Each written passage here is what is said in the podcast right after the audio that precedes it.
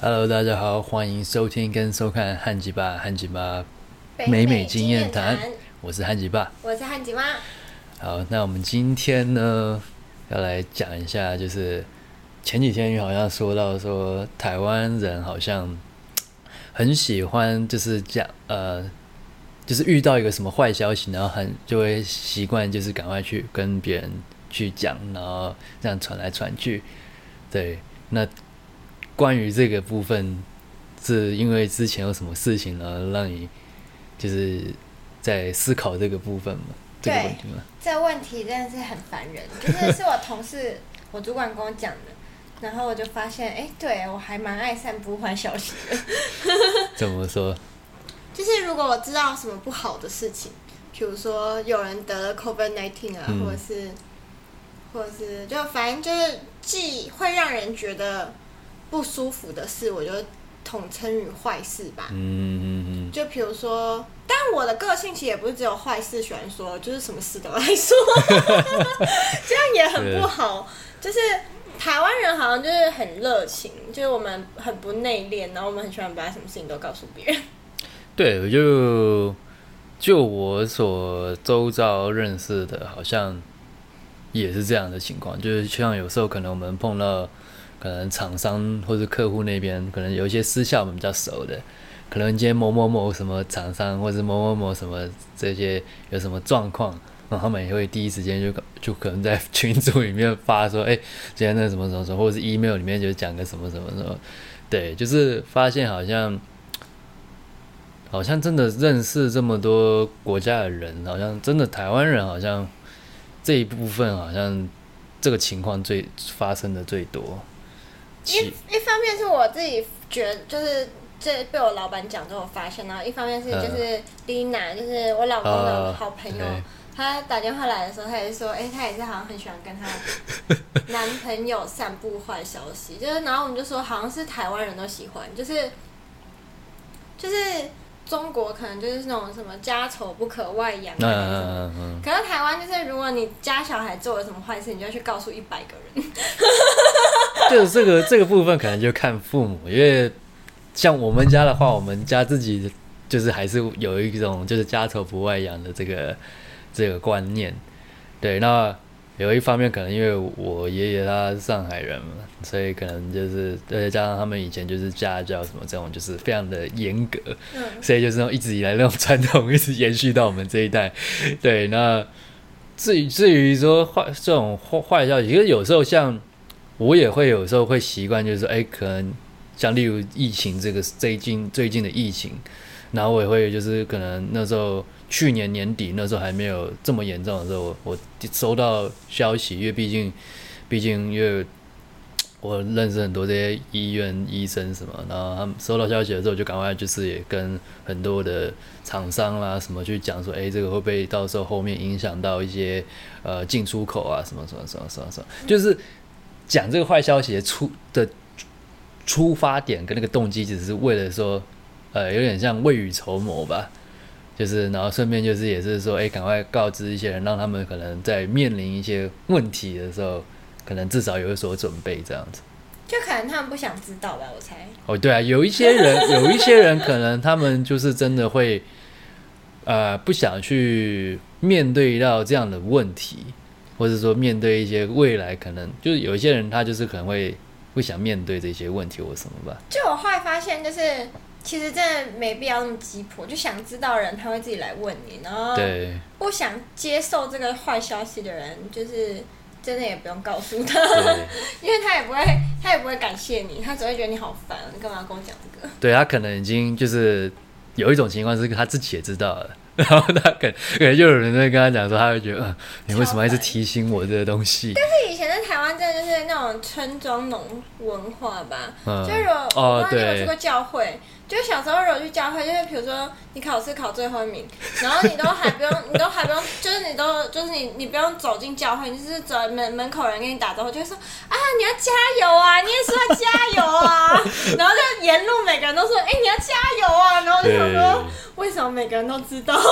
对耶，好像这个这样一讲，我也觉得有一点可能就是台湾以前早期那种眷村的文化。都是邻居，什么都是老乡好，然后就是因为以前可能也没有 Facebook，没有 Netflix 那些，大家无聊，就是这些茶余饭后的话题就变成是一个他们唯一的娱乐，所以我觉得这个这个习性可能是就是从这样建立起来的，但是这个我觉得好像不会，就是怎么讲，人家会觉得我们好像都喜欢讲坏消息，我觉得有一点是因为越好消息大家都喜欢听。然后，但是你讲坏消息的时候，他们就会觉得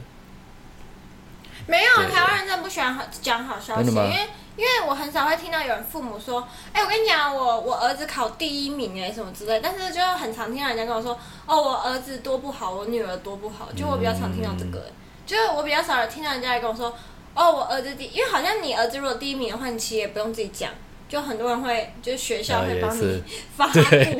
然后很多人他就是，我不知道台湾很多人都有一种就是就是不能够炫耀的感觉，就是他们如果要讲，就是自己家小孩是，他们一定都是先讲坏的，就比如说哦我我女儿就是很爱乱花钱啊，或者是我儿子就是很爱打电动，就他们都他们都喜欢就是自以为很谦虚，但是殊不知他们在重伤另外一个人。这个好像我从我。就是有时候像我我妈她跟她一些朋友在吃饭，好像就她的朋友有时候也会就是会讲一些这一些，可能就是例如说像她儿子很单纯啊，就是可能就是单纯到有点让她会担心说出社会会不会被人家欺负什么什么什么，然后让我就觉得嗯，就你这几天就跟我讲到这个时候，我突然想嗯，好像好像。好像真的有这么这么一回事。我从小一起长大的好朋友，然后我就跟他们一家人都很好，就是他们家三姐弟我都很好。然后就是有，虽然不是那种一天到晚聊天，但每次有什么重重大事什么的，我们都会就互相关心一下。然后他那天也会跟我说，他弟弟就是被人家骗，就是好像被人家骗啊什么，他很担心之类。然后我都会想说，嗯，就是就是他有想要被你这样告诉，因为因为他是。他他的方法是比较激动一点，他是在 FB 上直接发了一个 一个就是文章，然后就就直接指责说，也不指责，他就关心，他就觉得说，哦，就是就是我弟弟就是比较单纯，然后我希望就是我可以帮他把关的那种感觉，但是我觉得他弟应该超不爽。对，讲到讲到这个，我们这个就是就是台湾人，或者是说一些外国人这种。这种这部分的这个差异，我突然突然想，就刚刚突然我想到一个，就是我那时候前一阵子，那时候去年嘛，那时候我还在旧金山的时候，那时候我脚踏车，啊，我们刚刚不小心有电话进来，那就是去年的时候我还在旧金山的时候，那时候很倒霉，那时候我脚踏车第一辆被偷，然后那时候是那时候是住在另外一个另外一个社区。然后那辆被偷找不回来，OK 报警，因为报警也没用，然后找不回来，因为基本上旧金山脚踏车被偷被找回来几率很低。后来第二次那时候我后来那时候是住在另外一个社区了，然后那辆脚踏车那时候 这是我另外后来买的一台比较便宜，然后又被偷了。然后那天被偷是有一个目击目击者，我一个邻居他刚好那时候。就是要出门哦，不，他才要回来，就有一个他说有一个 homeless，就流浪汉跟着他进来，然后他那时候很紧张，就赶快跑回他的家里，然后就那 homeless，然后就在那边我们广场那边就是晃一晃之后，然后后来就把我脚踏车给偷走，然后然后后来就是这件事情，我们因为我们有一个那个管理员在那边，但是他不是二十四小时的，对。然后那时候后来我们就跟他们讲说这个情况可不可以调阅监视器什么什么的，然后后来就是我的想法会，我跟印度哥就我朋友，我们两个的想法是觉得说，哎，我们我们应该就是跟一些其他邻居讲一下，说就是有就是流浪汉闯进来，就是大家这几天要注意一下安全。然后，但是我们去找那个管理处的时候，管理处的人就说叫我们就是先不要跟大家讲这件事情，就是说他觉得说就是这样会就是好像会让大家会很惊慌怎样怎么之类，但他们就是觉得说不需要去跟他们提。然后我跟印度哥两个人就会觉得，嗯，为什么不要去提？就是这是攸关大家的安全问题。我觉得这是提醒大家说，哎，就出出门这几天注意。就是在我们，就哦，另外补充，印度人在我们这些我归归归类里面，印度人是亚洲人，对对，就是我们都会觉得说，哎，就是这个是一个好像就是大家就是提醒安全什么，但是他们好像老老外他们有些白人或者什么美国人、北美他们这种，好像他们都认为说，就是这种事情就是哎，就是不需要去太。去吓到大家什么？我不知道那个他们的点是什么，但是那时候他们就就是我们还没开口，他就直接叫我们说这件事情不要去跟其他邻居讲这样子，对。不要看保险吧？不知道，可能二方面他还想要就是你知道啊？不想影响这里的这个你知道住户的，可能万一到时候一听到嗯我要搬走之类的。对啊，这这我觉得这也有可能。对，就是这个这个是。这个也会，这个怎么说？这也，哎呀，这这这种东西就是很复杂，我觉得我们是理解不了的。因为就像比如说公司有什么重大事情发生，就是你也知道不好，然后你也知道不行，但你也不可能跑去跟每个人讲。是是是。就是这对公司来说是一个很大的影响。那如果它既然是一个 community，它可能也会，比如说会造成，比如说住户抗议之类的吧，很难说。是。对，反正这一点我觉得就是一个可能，呃，就每个国家每个国家就是每个他们这种文民族性质文化差异吧。对，但就是说这也不是说不好，就其实有时候好跟不好其实就是看你怎么比较。对，那我觉得就是就是未来如果大家如果有就是遇到类似的情况，然后如果有例如说这些这些北美的这些。这些人他们会觉得说：“哎，你很奇怪，为什么一直要讲这种坏话或什么之类的？”就是你不用觉得惊讶或什么。对啊，因为讲坏消息也不好啊。对，就是他会觉得好像在散播一个负能量吧，是不是？就其实我觉得应该某种程度就是一方面你散播负能量不是很好，然后一方面是因为其实我觉得我们亚洲人好像就是就是我就像我刚刚讲，我们就是那种很习惯就眷村文化，就一个圈，但是。这边的就西方社会的思想，他们是什么事情就是要先思考，然后想清楚再讲。对。然后还还有就是他们就是人文化人呃人民嘛？是人民文化跟民民族性民族性对。